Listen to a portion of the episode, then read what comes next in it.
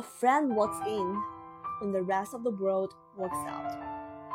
Sometimes in life, you find a special friend, someone who changes your life just being a part of it, someone who makes you laugh until you can't stop, someone who makes you believe that there's really is good in the world, someone who convinces you that there's really an unlocked door just waiting for you to open them.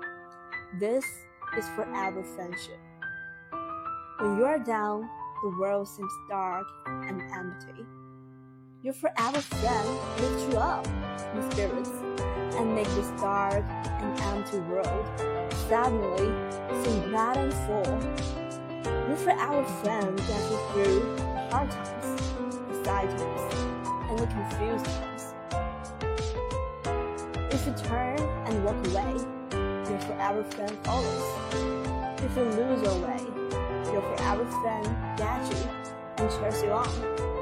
Your forever friend holds your hand and tells you that everything is going to be okay. And if you find such friend, you feel happy and complete because you need no worry. You have a forever friend for life, and forever has no end.